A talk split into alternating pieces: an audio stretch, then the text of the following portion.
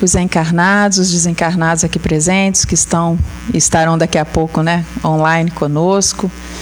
Sejam todos muito bem-vindos à Casa Espírita Caminho da Luz, aqueles que estão aqui pela primeira vez, os que estão conosco toda semana. Sintam-se acolhidos nesse ambiente carinhosamente preparado pela espiritualidade amiga para acolher cada um na sua necessidade, sobretudo dentro da própria sintonia que a gente sempre fala disso, né? É importante que a gente esteja aberto, né, a, a ajuda, essa receptividade, ela é muito importante. É a fé que a gente conversou semana passada, né? Para quem não me conhece ainda, meu nome é Ana Paula, eu dirijo os trabalhos da noite junto com a Fabiane que está aqui. Daqui a pouco vai fazer a página e a prece inicial. Temos conosco a oradora da noite, Valdeia Nonato, com o tema dessa semana aqui da, da terapia através do Evangelho, que é reforma moral. É, lembrando que a gente tem agora mais dias, né, amanhã à noite, né, só que o tema muda, o Homem de Bem, Regina Oliveira, e na quinta, na quarta, às 8 da manhã, e na sexta, às 20 da noite, né, às 8 horas da noite. Vamos aos avisos. Temos ainda o estudo né, sistematizado. Quem não se inscreveu e tiver interesse, é só procurar a secretaria. Tá? É quarta-feira, às 20 horas. Temos a evangelização aos sábados. Tá? É, crianças a partir de um ano de idade. Evangelize e coopere com Jesus. É todo sábado, às 15h45, aqui no salão campanha dos cobertores, né? A gente pede ajuda nesse sentido porque conforme vai esfriando, a necessidade para quem precisa vai se fazendo presente. Temos também a campanha permanente, né, de que a gente fala campanha do quilo. Então a gente pede também que aqueles que puderem ajudar, é só fazer a entrega na secretaria, tá? É, o grupo Renascer é um grupo de apoio psicológico a usuários de drogas, cigarros, álcool e outras drogas e seus familiares. Ah, é, vai voltar né, no dia 23 de maio, às 18h45, na sala 14. A coordenação é da psicóloga Edith, é um grupo, um trabalho muito bonito que já havia né, sido feito antes presencialmente, aí parou o presencial na, na pandemia, mas teve os encontros online e vai voltar ao presencial agora, dia 23. Vai acontecer também a Feira do Livro Espírita Usado, aqui na nossa casa, do dia 23 de maio ao dia 27. Vai acontecer ali atrás, sempre é aqui atrás, para quem não não conhece, né? Ela fica ali atrás e essa renda, né, toda revertida para é, material para evangelização, tá? Avisos dados. Vou chamar a Fabiane.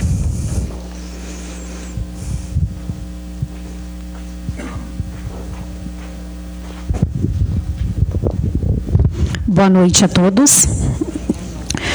O a página inicial da noite de hoje é do livro Vinha de Luz, de Francisco Cândido Xavier, pelo Espírito de Emmanuel, e é a mensagem 48. Cooperemos fielmente. A passagem está na carta de Paulo aos Coríntios, capítulo 3, versículo 9 pois somos cooperadores de Deus. O Pai é o supremo criador da vida, mas o homem pode ser fiel cooperador dele. Deus visita a criatura pela própria criatura. Almas cerradas sobre si mesmas declarar-se-ão incapazes de serviços nobres, afirmar-se-ão empobrecidas ou incompetentes. Há companheiros que atingem o, disparate de se proclamarem tão pecadores e tão maus que se sentem inabilitados a qualquer espécie de concurso sadio na obra cristã, como se os devedores e os ignorantes não necessitassem trabalhar na própria melhoria. As portas da colaboração com o divino amor, porém, permanecem constantemente abertas e qualquer homem de mediana razão pode identificar a chamada para o serviço divino. Cultivemos o bem, eliminando o mal. Façamos luz onde a treva domine. Conduzamos harmonia às zonas em discórdia. Ajudemos a ignorância com esclarecimento fraterno. Seja o amor ao próximo nossa base essencial em toda construção no caminho evolutivo. Seja o amor ao próximo nessa base até agora temos sido pesados à economia da vida. Filhos perdulários ante o orçamento divino, temos despendido preciosas energias em numerosas existências, desviando-as para o terreno escuro das retificações difíceis ou do cárcere expiatório. Ao que nos parece, portanto, segundo os conhecimentos que possuímos, por acréscimo de misericórdia, já é tempo de cooperarmos fielmente com Deus no desempenho de nossa tarefa humilde. Então, com essa frase aqui que me chamou bastante atenção, e repeti ela aqui para nossa reflexão, seja o amor ao próximo nossa base essencial em toda construção no caminho evolutivo. Então, meus irmãos, é com esse sentimento de gratidão que nós agradecemos pela oportunidade de estarmos aqui oportunidade de estudo, de aprendizado nesse início de semana. Oremos pela paz mundial, que façamos diferença, que sejamos cooperadores no reino de Deus. Cooperemos com amor, com a paz, com uma palavra amiga, com um sorriso, com um bom dia, que realmente possamos fazer a diferença na nossa vida e na vida do próximo. Assim, te pedimos a permissão para iniciar a palestra da noite de hoje, dizendo graças a Deus.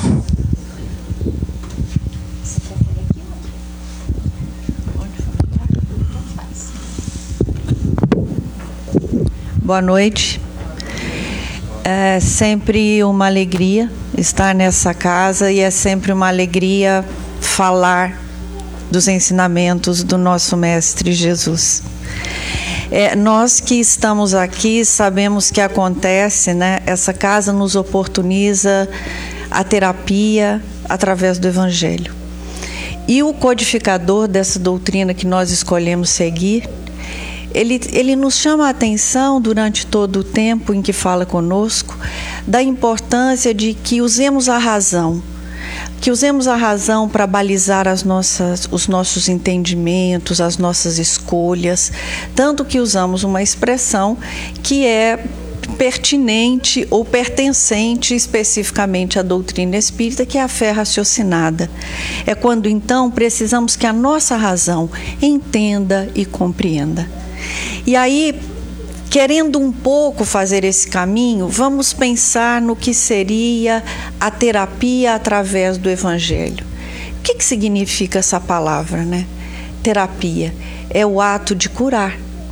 Terapia é um caminho que eu vou percorrer para que eu consiga encontrar a cura, eu consiga encontrar o meu bem-estar. E aí aqui nós fazemos esse caminho através dos ensinamentos do nosso Mestre Jesus. Então, é, conhecemos esse trabalho de muito tempo que essa casa nos oferece nos oferta, nos possibilita. Então, a cada encontro em que eu tenho a terapia através do Evangelho como uma proposta, é a oportunidade que eu tenho de me perguntar o que eu tenho feito com o conhecimento que eu adquiro do Evangelho que eu estudo. É importante que eu saiba, que eu me recorde, que eu tenha a, a noção exata da importância dos ensinamentos do Mestre? Sim, isso é muito importante. Mas é também muito importante que eu me pergunte: eu estou conseguindo colocar isso em prática? Por que, que eu não uso esse ensinamento como remédio ou como caminho para a minha cura? E a que cura o mestre se refere? São questionamentos. E a partir desses questionamentos eu vou expandindo o meu conhecimento e eu vou conseguindo me aproximar do mestre. Então eu quero a cura do meu corpo físico. É óbvio, isso é uma coisa que temos que almejar e da qual precisamos cuidar. Mas qual é a cura verdadeira? É do que é imortal e o que é imortal é o meu espírito. Então eu preciso me preocupar com a cura do meu espírito, ainda que o meu corpo físico carregue por essa existência inteira um adoecimento no corpo físico. Então eu quero curar o meu espírito, eu quero também curar o meu corpo físico. E aí começam as reflexões que vão nos fortalecendo e vão nos levando a ter um entendimento do verdadeiro propósito de estarmos encarnados nesse momento planetário. Então hoje é, nós temos a oportunidade de pensarmos sobre um tema é bastante interessante, que é a reforma moral. De novo, buscando compreender o entendimento do significado das palavras. Se eu não sei o que elas significam, eu posso procurar, eu vou perguntar para alguém, eu vou buscar compreender o que significa reforma. É, vocês já pensaram em alguém que seja capaz de reformar algo que esteja bom para ela? Quando nós estamos satisfeitos com o que temos, seja materialmente falando ou espiritualmente falando, não há o que reformar.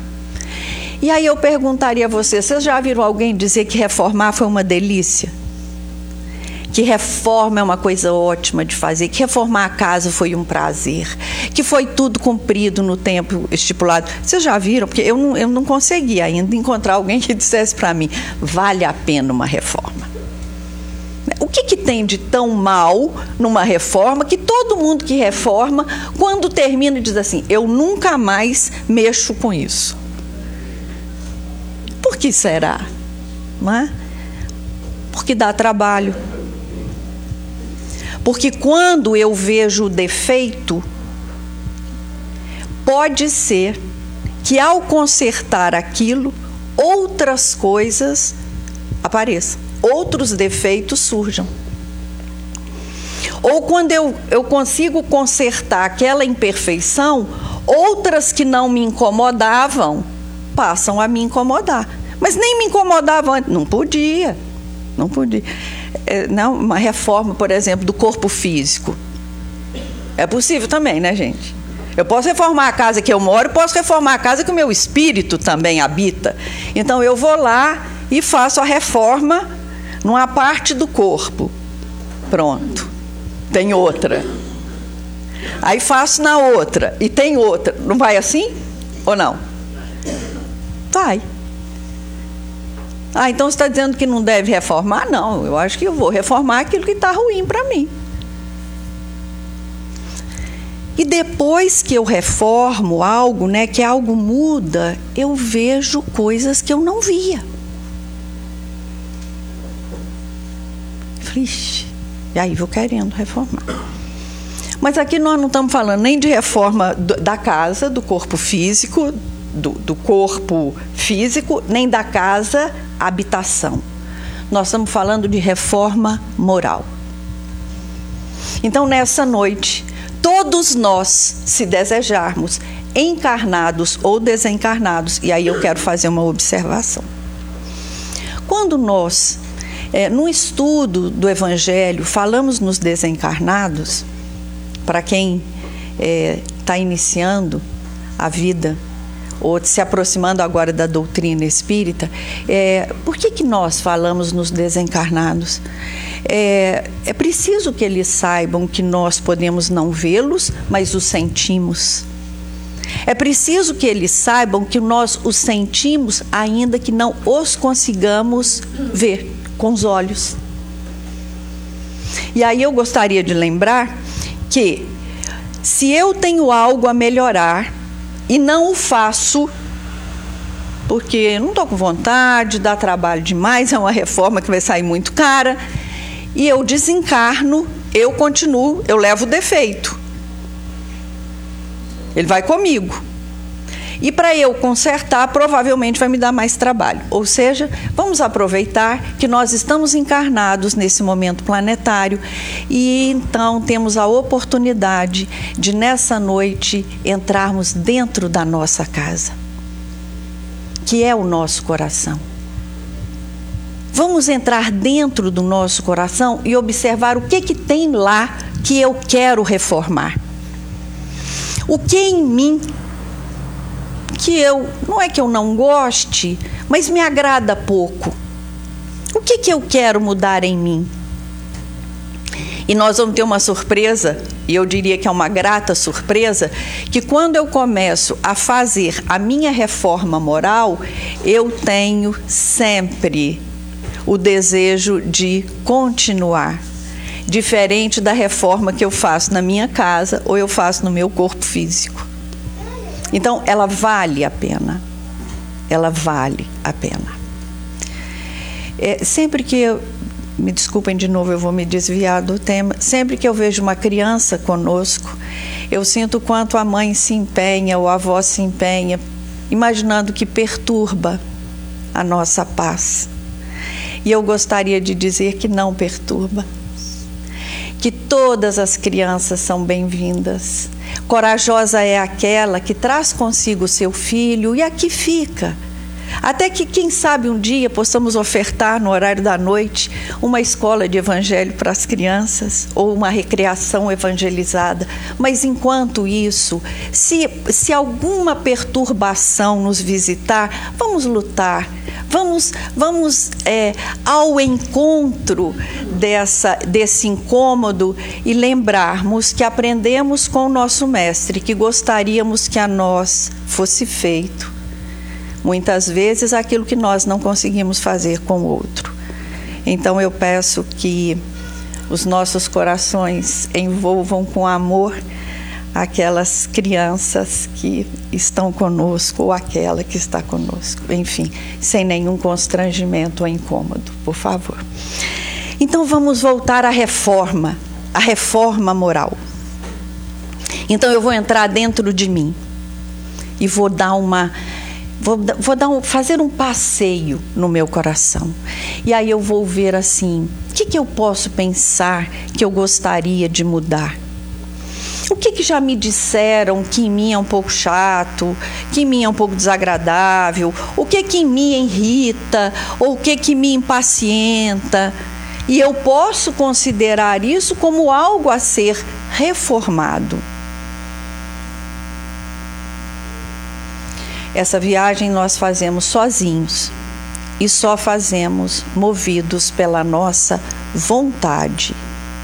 Já nos diz André Luiz, em várias obras, que a vontade ela é um fator que determina o funcionamento do nosso aparelho mental que na nossa casa mental a vontade é capaz de mudar, de alterar, de fazer vibrar diferente. Então eu tenho que ter vontade e fazer essa viagem para dentro da minha casa interior com carinho e delicadeza, pisar com cuidado, reconhecer sim aquilo que eu quero reformar. Poxa, mas tem tantas coisas que já estão prontas que eu edifiquei com tanto carinho, com tanta dedicação, com tanto amor. Não esquecer de reconhecer aquilo que também já foi construído. Então, isso é reforma. E nós usamos muito essa expressão na doutrina. É, nós falamos muito de reforma íntima. É isso. Eu vejo algo que me incomoda no outro. É uma bela oportunidade, ao invés de eu ficar querendo corrigir e criticar o que me incomoda no outro, eu aproveitar essa percepção e visitar o meu coração e ver se lá eu não encontro aquilo que tanto me incomoda. Me incomoda mais porque eu tenho do que porque eu vejo no outro. Então, são caminhos que o nosso mestre nos ensinou. E aí, vamos então, usando a lógica, usando a razão, pensar sobre o que é moral. E aí eu, eu vou recorrer a, uma, a um seminário que Raul Teixeira fez, se não me engano, em 90 e qualquer coisa, na, no Paraná, em que ele falava sobre moral espírita. E eu achei muito interessante porque ele traz o que, que é moral.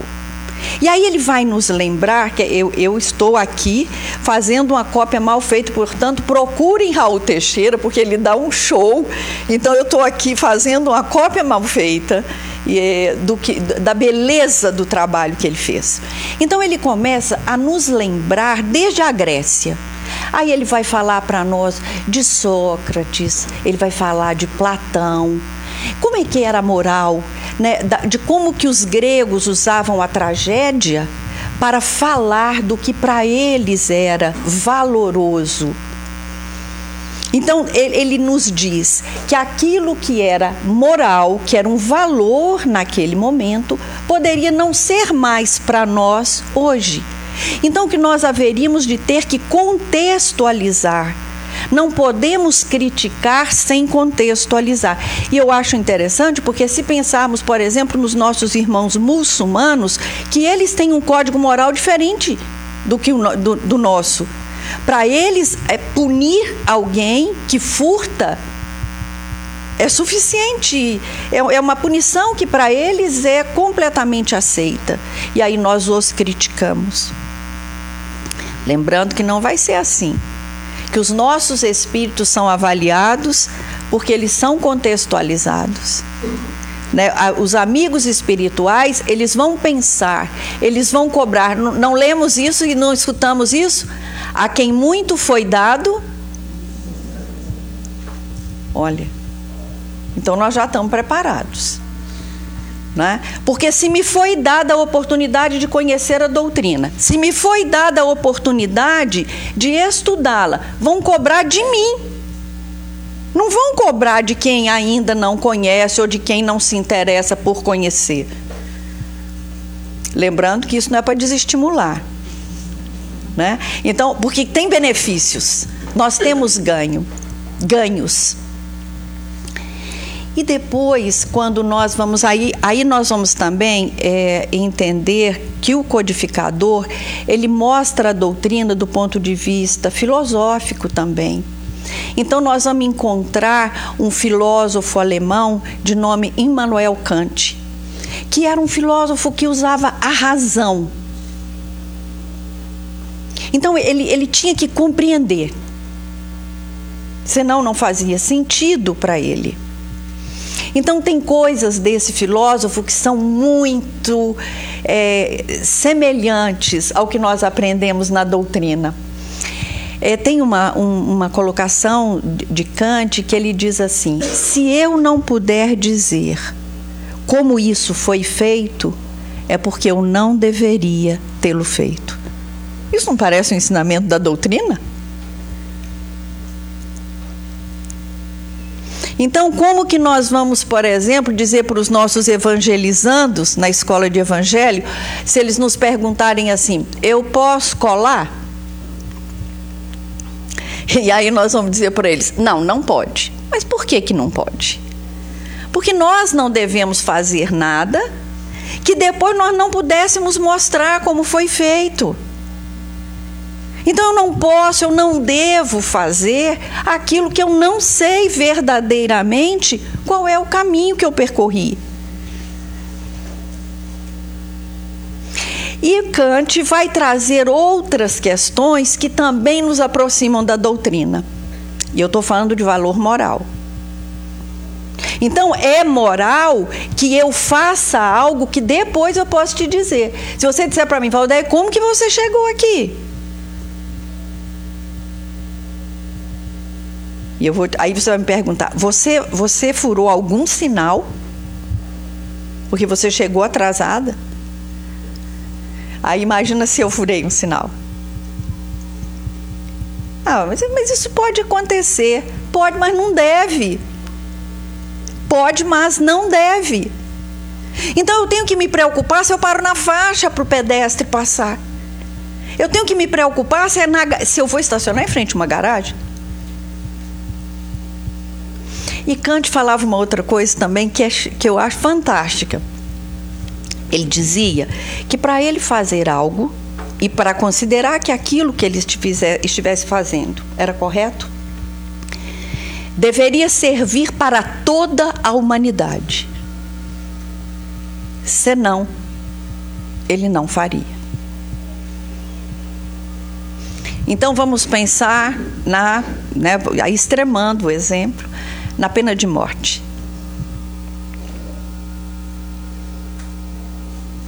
Então, se eu vou usar a pena de morte, a humanidade inteira pode usar. Para toda e qualquer, para todo e qualquer delito. Imaginem se eu estou, isso eu pensei hoje, se eu estou eh, na janela da minha casa e acho que não tem problema nenhum é, jogar um fio um fio dental que eu acabei de usar, vou jogar pela janela. Se a humanidade inteira jogar um pedaço de fio dental pela janela, o que, que vai acontecer? A chuva vai vir. Nossos bueiros serão todos entupidos. Então, para eu fazer algo, eu tenho que imaginar a humanidade inteira fazendo. Gente, eu acho fantástico isso. Não, mas não tem problema. Não tem problema. Tem problema.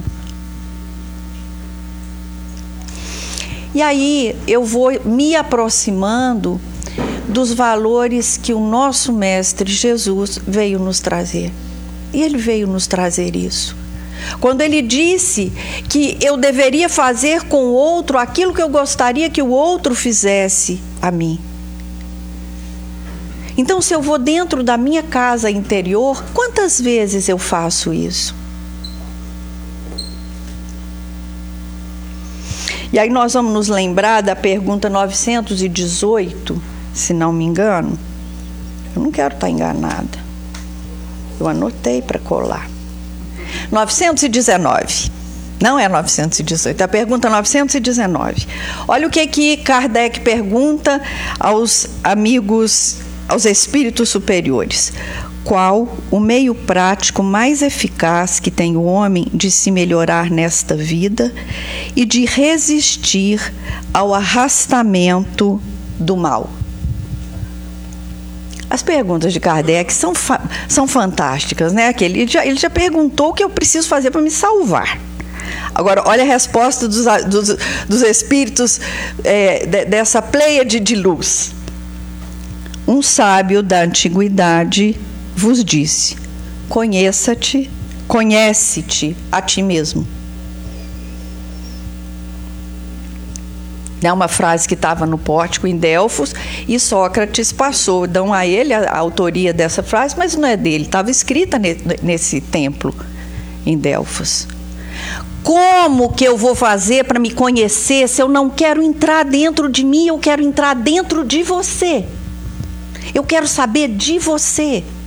Eu preciso conhecer você e meu. Então eu falo do outro, eu falo para o outro e não falo para mim. Porque eu não quero trabalhar, eu não quero realizar a reforma tão importante, tão necessária. Então, meus irmãos, é a oportunidade. Sempre que algo nos incomodar, voltemos para nós, ao invés de pensarmos naquilo que nos incomodou. Ou na pessoa que nos causou o incômodo, eu poderia pensar sobre a minha reação diante daquilo que me incomodou. e não no incômodo que o outro provocou. Kardec também vai nos, nos, afirmar que a moralidade ela, ela sempre esteve presente em questões filosóficas, né, religiosas, psicológicas e que há diferença. Para algumas pessoas, para algumas culturas, existem coisas que são absolutamente possíveis e aceitáveis, e em outras, não. Não são possíveis e nem são aceitáveis. E aí vamos a, novamente a outra a outra questão que eu acho que é importante. Aí nós podemos pensar, mas como é que eu vou saber? Né? Como que eu vou saber se o que eu percebo está correto? Como que eu vou saber se aquilo que eu achei está certo? Mais uma vez, Kardec pergunta é, na questão 621. Ele pergunta assim: onde está escrita a lei de Deus? E os espíritos respondem: na consciência. Então quer dizer que eu, você, todos nós temos escrito na nossa consciência, está inscrito em nós, na nossa essência, as leis.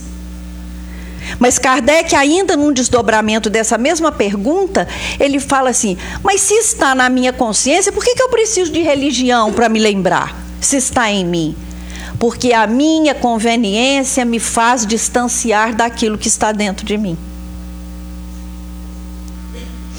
Quantas vezes passamos por situações do tipo, uh, eu deveria ter ligado, eu comento com, com alguém, eu deveria ter ligado para alguma pessoa da família. E aí eu conto para alguém e alguém, para me acalentar, diz assim: não, não fica preocupado, não. Você não ligou, mas depois você liga. E por que, que a minha consciência não está tranquila pelo fato de eu não ter ligado? Por que, que tem coisas que eu faço e eu não encontro serenidade no que eu fiz ou na decisão que eu tomei? Porque talvez a minha atitude contrarie o que está na minha consciência. Então eu preciso parar e de novo olhar para mim. Aí eu começo com os desculpismos. Eu não liguei, sabe por quê? Muito chato. Eu não quero me aborrecer, não liguei nada, tentei, liguei, na hora que atendeu eu desliguei, né, celular, enfim. Aí eu vou criando caminhos. Eu vou criando caminhos que justifiquem o meu afastamento da minha dos valores que estão na minha consciência. Então, muitas vezes nós sabemos que não está certo, mas fazemos. Todos fazemos. Todos fazemos. E hoje nós temos a oportunidade de, de, de nos desculpar porque fizemos. Vocês imaginem se a energia que eu gasto para julgar o outro, eu a usasse para me observar eu acho que nós teríamos um resultado extremamente positivo na nossa, no nosso desenvolvimento.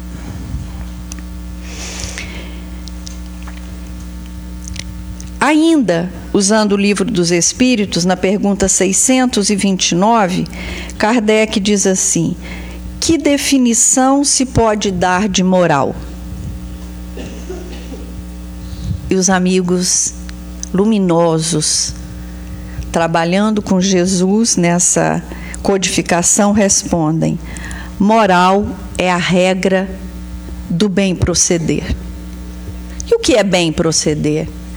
Não é quando eu vejo o outro com respeito, com carinho. É, o bem proceder não é quando eu consigo me colocar no lugar do outro. Quando, ao invés de julgar o que o outro fez, eu suponho que ele fez o que melhor lhe pareceu naquele momento. Quando alguém me diz algo sobre uma outra pessoa e de julgamentos ou de qualquer coisa desse tipo, eu me abster de opinar e me preocupar comigo e observar a mim é o que, que eu quero fazer. Lembrando que esse outro, ele está fazendo o melhor e ele pode estar fazendo o melhor que é capaz. Mas aí eu ainda acho que o, que o melhor dele está ruim. Dessa forma, é, ainda vem os amigos espirituais nos dizerem que a capacidade de distinguir o bem do mal. Como é que eu sei? Como é que eu dou conta de saber qual é a diferença entre o bem e o mal? Eu, às vezes, preciso me, me imaginar naquela situação. Senão, não consigo. É tênue, às vezes, essa diferença. Mas eu preciso olhar para mim e ver o que eu penso sobre e não ficar avaliando o que o outro fez. Então, meus irmãos, eu fiquei pensando assim, qual a, a responsabilidade de todos nós nessa noite, né? É quando Jesus, através do seu evangelho, diz para mim assim, Valdeia, vai para dentro da sua casa. Pare de olhar a casa do outro. Olha a sua casa. Veja nela o que você pode melhorar. Veja nela o que você pode colorir.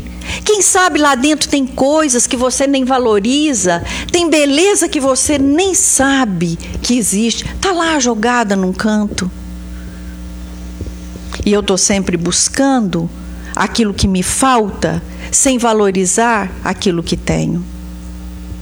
Muitas vezes, quando numa prece nós pedimos a Jesus, pedimos aos amigos espirituais, aos nossos mentores, que eles nos ajudem a deixar de ser isso, a deixar de ser aquilo. E eu começo a fazer uma sintonia com a faixa que eu quero abandonar. E eu começo a só pensar no que eu quero deixar de ser. Eu acho que isso é um a descaridade. Eu quero fazer essa reflexão, mas pensando no que eu quero alcançar. Então eu quero ser mais amorosa, eu quero ser mais paciente, eu quero ser mais gentil. Eu quero, eu quero ser mais acolhedora. Então, lembremos-nos também de fazer a conexão do nosso pensamento com aquilo que desejamos alcançar e não com aquilo de onde desejamos sair. Eu não estou sugerindo uma negação do que eu tenho que mudar, mas não um mergulho. Que eu possa conectar com as coisas que eu quero fazer, com a pessoa que eu quero me tornar, com esse espírito que eu quero que habite este corpo físico. E mais uma vez, é Cristo, é o nosso Mestre que vai nos dizer: o que viemos fazer aqui? Nós estamos aqui encarnados para quê? Será que em algum momento nós paramos e nos perguntamos? O que que nós viemos fazer aqui? Nós viemos aqui para o nosso espírito evoluir. É o meu espírito que precisa evoluir. É claro que o meu corpo, ele precisa de repouso, de carinho, de consideração. Mas muitas vezes a falta dessas coisas repouso, carinho e consideração no meu corpo físico é do que o meu espírito precisa para que ele possa alcançar esse degrau de evolução que eu desejo. E observemos o quão distantes ficamos das coisas que são espirituais. E quando muitas vezes falamos da aproximação com as coisas espirituais, não há nenhuma negação do que é material. Nós deveríamos aproveitar o que é material para angariar benefícios espirituais. O que, que eu quero dizer com isso? Nesse momento eu estou passando pelo desemprego. É uma questão material. E eu posso usar o desemprego e trazer para o meu espírito, e aí sim eu começo a trabalhar. O que, o que acontece com o meu espírito quando eu me sinto assim? Eu me sinto abandonada, eu me sinto desqualificada, eu me sinto rejeitada. Como que eu me sinto? E por que que eu preciso sentir isso? Aonde eu vou chegar? E as indagações aí são infinitas. Então a reforma moral parte primeiro do autoconhecimento. Se eu não sei, eu não sei onde está a goteira. Eu preciso descobrir onde é a goteira para eu arrumar a telha. Ou, ou então vou arrumar o telhado inteiro? E a doutrina espírita ela é consoladora porque quando eu, ela me, me conduz e me induz a procurar essa goteira, ela me faz pensar assim: mas esse cantinho tá bonito, aquele cantinho tá organizado. Ela também me faz perceber que existem pedaços da minha casa interior que estão organizados, que não precisam de reforma. Muitas vezes, é, quando nós vamos recalcar a nossa consciência, ou seja, quando eu não quero pensar, eu sei que eu não deveria. É, usando um exemplo muito simples, que é, por, é quando eu estaciono num lugar proibido, é rapidinho, né, gente? É rapidinho. É muito rapidinho. Eu vou só ali, é rapidinho. E eu ligo o pisca, gente, ligar o pisca-alerta é uma benção, porque aí eu já estou livre inclusive dos obsessores, né? Porque parece que o pisca-alerta ele, ele, me livra da responsabilidade de ter posto o carro onde não deveria. Mas eu liguei o pisca-alerta e tá tudo certo. Quando eu então vou, re... eu já sei que não tá, mas eu fico arrumando desculpa. É porque eu tenho que chegar, é porque eu tenho que fazer, é porque eu tenho, sempre tem uma desculpa. Então, eu estou fazendo o quê? Eu estou recalcando a minha consciência. Eu estou ignorando a minha consciência. Ignorando. E quando eu ignoro a minha consciência, eu imediatamente vou plugar numa outra dimensão espiritual. Quando eu recalco a minha consciência, eu começo a me envolver numa energia densa, porque eu preciso justificar o injustificável. É isso que eu preciso fazer. E aí eu vou me envolvendo numa energia densa.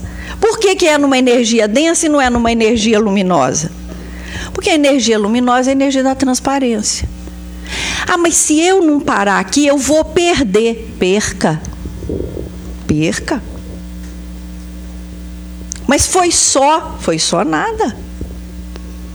Então nós começamos a negligenciar nisso que é pequeno, nisso que é miúdo e chegamos, às vezes, a lugares inimagináveis, porque fomos assim, negligenciando.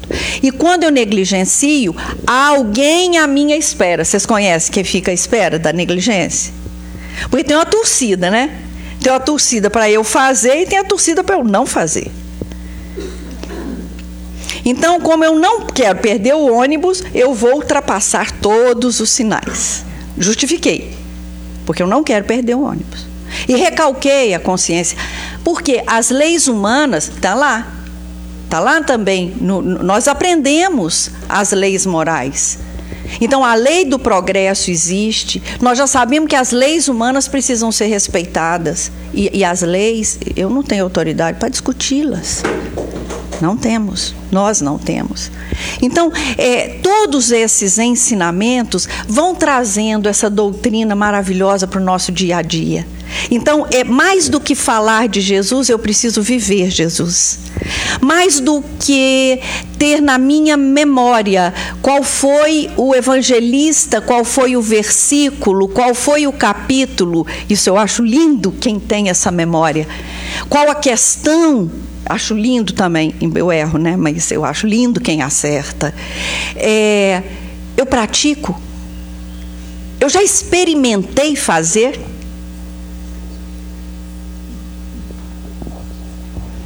Isso só para quem quer reformar. Para quem não quer reformar, isso não faz sentido nenhum. Então, a, a moralidade é uma prática de vida. Eu preciso me habituar a praticar a moral. Vamos pegar, é, lembra, voltando lá na, na, questão da nossa consciência. Não é? é quando nós pegamos o, o, reino animal, por exemplo, é, o, o reino animal ele tem instinto, ele não tem consciência. Mas vocês já viram é, um animal copular com outro que não seja da sua espécie? Não. Vocês já viram um bichinho comer esse exemplo foi Raul que deu, achei muito bom. Um bichinho comer comigo ninguém pode? Que é, uma, é, é, é, é venenoso. Ele não come. Por que, que ele não come? É instinto. Então ele tem nele o instinto que o protege. E eu não tenho instinto mais, eu tenho razão. Eu tenho consciência, mas que eu prefiro não ouvi-la. Porque é, foi foi Jesus quem disse que a lei divina está na minha consciência, então eu sei o que está certo e eu sei o que está errado. Eu sei que está errado passar na frente, na fila. Mas eu falo, gente, mas se eu não for, eu não vou conseguir chegar no trabalho. Pronto. Já recalquei a minha consciência e passo na frente. Essa, essas questões, e eu volto a insistir, que a nossa vida ela vai ser sempre feita de coisas pequenas e de coisas miúdas para que nós venhamos, né? E é também uma promessa do Cristo que nós vamos do átomo ao arcanjo, para que nós alcancemos esse lugar de plenitude e luz, eu preciso desde já desejar que dentro de mim haja uma mudança. E a mudança ocorre com a dificuldade. Ela não ocorre com a facilidade. É quando algo me irrita, me impacienta, quando algo me falta, quando algo me tira do sério, é quando parece que a esperança foi embora. Como que a esperança foi embora? Ela não foi embora. Às vezes o que me falta é o entendimento que a dificuldade que, que eu vivo nesse momento é exatamente aquilo que eu necessito para que a minha reforma seja feita. Algumas reformas são feitas é, embasadas em, em dificuldades específicas facilidades? Depende do olhar. Tem muitos irmãos nossos que vivem dificuldades atrozes. Vamos conversar com eles e aquilo para eles é absolutamente natural. Nem difícil é.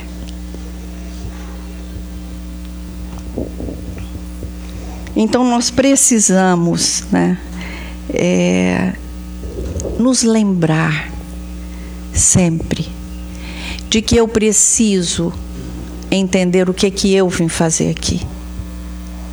Para que que eu reencarnei?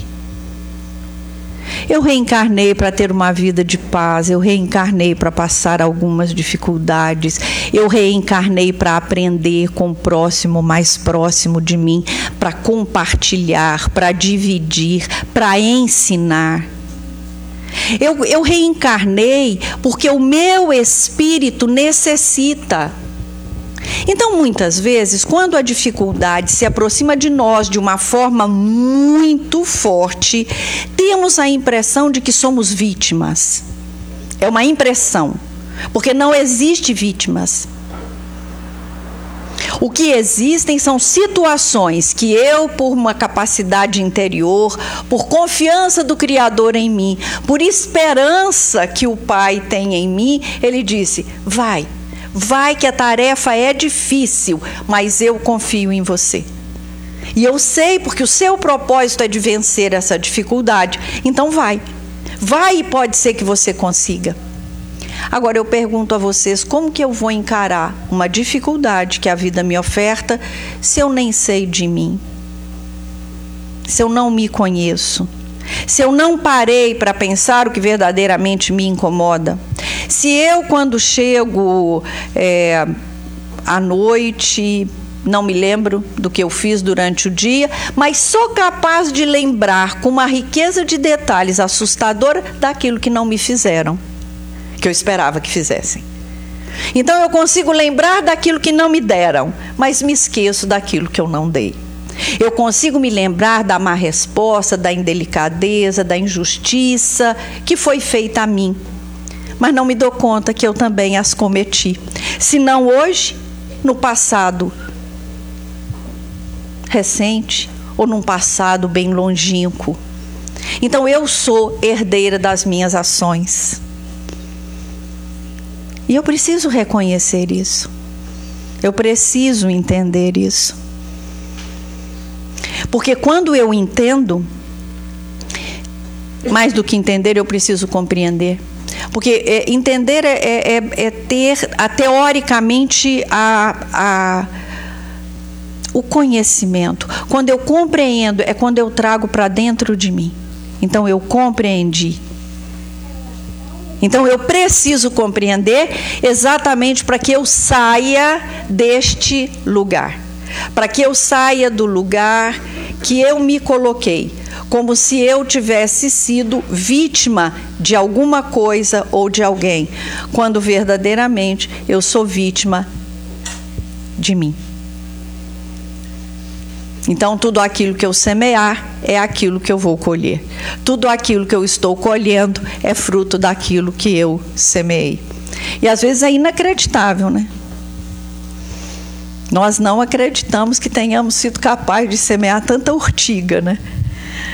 Achamos que semeamos só flores, né? Não, nem sempre fomos bons semeadores, nem sempre. Nem sempre. E aqueles que semearam urtiga, sem saber o mal que ela causava, para eles também haverá um olhar condescendente do Pai. Agora, para mim, que conheço urtiga e conheço rosa, e escolhi por semear urtiga, a mim cabe a responsabilidade e a consequência daquilo que eu semeei. Ah, isso é castigo. Deus não castiga. As nossas vidas são feitas de semeadura e colheita. Então eu agradeço muito a vocês a oportunidade de eu dizer para mim tudo isso, de acordar em mim. E aí eu quero lembrar, né, que eu tenho essa consciência, vocês têm essa consciência e nós estamos aqui na terapia através do Evangelho, porque é uma ferramenta para acordar as nossas consciências. E as nossas consciências aqui são acordadas de forma doce, de forma gentil, com delicadeza. Nós chegamos aqui, a casa estava inteiramente preparada para nós. Ao sairmos, alguém com muito carinho, já deixou a água fluidificada para que nós pudéssemos tomá-la. De nós, nada foi pedido, nada foi pedido. Entramos aqui e eles esperam de nós apenas o comprometimento com os ensinamentos do Mestre Jesus. É assim toda casa que tem a bandeira do Cristo. A esperança de que quando aqui adentramos, nós sejamos mais um nesse exército de amor, mais um que somando os nossos corações somos capazes de abraçar os ucranianos e os russos. Somos capazes de nos abster de todo julgamento, porque não é isso que viemos fazer, mas viemos pedir por todos eles, porque somos todos irmãos e filhos do mesmo Pai. É isso que estamos aqui, é isso que nos é oportunizado. Trazer para nós o amor que mora em nós e que nós muitas vezes nos distanciamos dele. Então, meus irmãos, muito obrigada. Muito obrigada a vocês e muito obrigada a essa casa que mais uma vez através da terapia, através do evangelho nos oportuniza fazer as nossas reformas no nosso tempo e de acordo com a nossa condição, sem exigência, sem cobrança, mas com compreensão e muito amor. Muita paz e que nós tenhamos uma semana de mergulhos incansáveis na nossa casa interna e que lembremos de buscar o que nela já tem pronto, no que, o que nela já tem de bom, já tem de colorido e de arrumado. E aí sim, pa, vamos partir para reformar aquilo que não está tão bom assim. Muita paz a todos.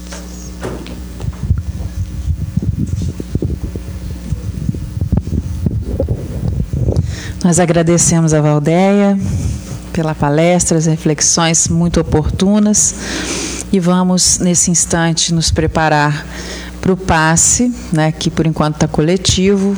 Os passistas que puderem se colocar aqui do lado para fazer o suporte, né?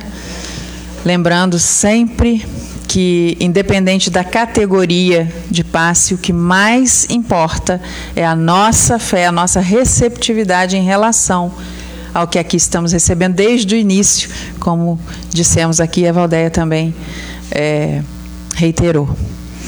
A prece é importante, a fé é o que coloca força nela.